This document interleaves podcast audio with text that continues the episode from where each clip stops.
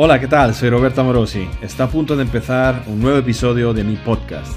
Cada semana encontrarás aquí nuevos episodios para alcanzar tus objetivos de forma 100% natural. Espero que los disfrutes y te ayuden muchísimo. Un abrazo. Espera, solo un momento. Antes de empezar con el vídeo, soy Roberto Amorosi. ¿Qué tal? ¿Cómo estás? Es para avisarte que por fin he publicado mi libro, La Biblia del Culturismo Natural. Solo he tardado cinco años para conseguirlo, pero al final lo logramos. Dentro encontrarás las mejores estrategias para conseguir alcanzar tu máximo potencial sin el uso de sustancias dopantes, además de programación paso por paso, día a día, durante más de un año de entrenamiento. Tienes el enlace para conseguirlo aquí en la descripción del vídeo. Yo espero que te aporte muchísimo, que te encante. Yo desde luego he metido aquí toda mi esencia, no me he dejado nada en el tintero.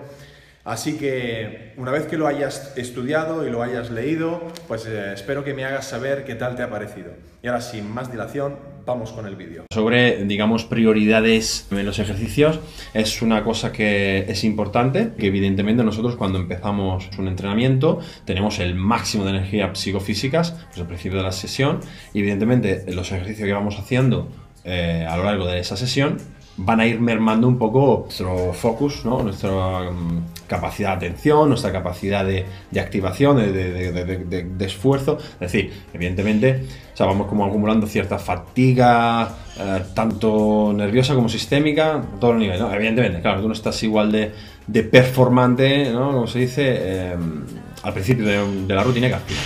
Por lo tanto, es eh, lógico y recomendable que si tú tienes que darle prioridad a un ejercicio, o a un, distrito muscular en concreto, pongas esos ejercicios al principio de la rutina, sacrificando, entre comillas, un poquito lo que viene después. En el caso de que en la rutina se trabajen dos mm, músculos, o sea, dos grupos musculares totalmente diferentes, como en este caso dice, yo que sé, tienes squat, o sea, pierna y hombro, ¿eh? o pierna y pecho. Entonces, evidentemente, ahí no hay ningún problema. Tú mueves todo el bloque de pecho o todo el bloque de pierna, arriba y abajo, y ya está, simplemente. Eh, o puede darse dentro de la, de la prioridad ¿no? de, de, um, de, una rutina enfocada al mismo distrito muscular. Por ejemplo, como es el caso de bloque de peso muerto, dominadas, bíceps por decir, ¿no?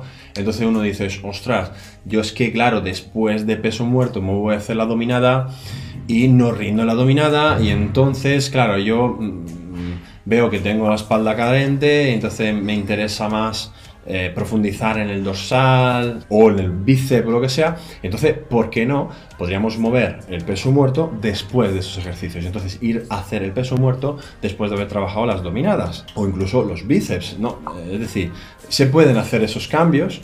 Evidentemente, tenemos que tener en cuenta de que eh, la carga mm, se va, va, a verse un poquito sacrificada en esos ejercicios que vamos a cambiar después, ¿no? Pero eh, entonces esto lo, tenemos que tener en cuenta en el momento que hacemos el cambio de rutina en ese sentido.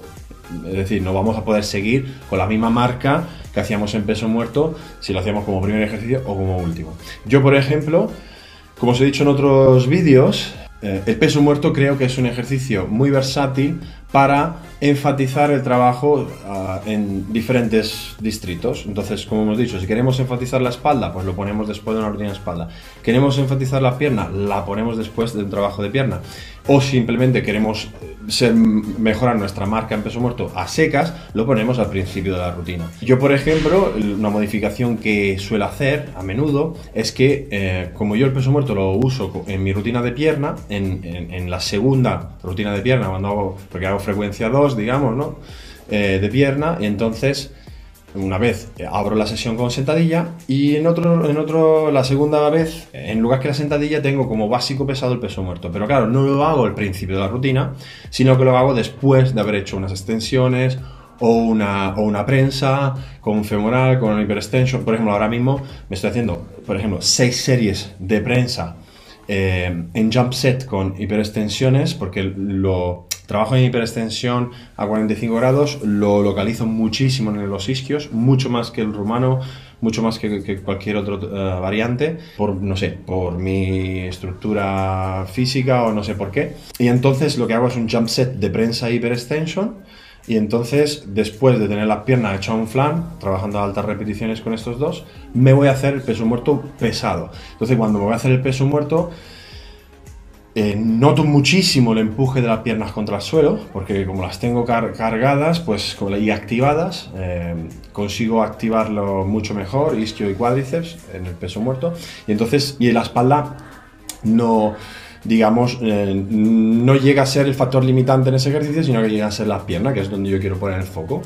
Y paradójicamente, al principio parecía como que me tenía que ir a mermar bastante las cargas que levantaban el peso muerto, pero luego no, o sea, como que me he ido adaptando y ahora prácticamente encuentro que hago prácticamente casi los mismos pesos, poniendo el peso muerto después de haber preactivado las piernas, que no haciéndolo al principio de la rutina. Y así además me ahorro parte del calentamiento que me tengo que hacer, todo, que es claro que si empiezas en frío, empiezas directamente el peso muerto, tengo que estar haciendo un montón de, de calentamiento específico y para luego empezar. Y así no, o sea, digamos que me ahorro también un poco el calentamiento. Entonces, para mí es un poco una optimización de mi split.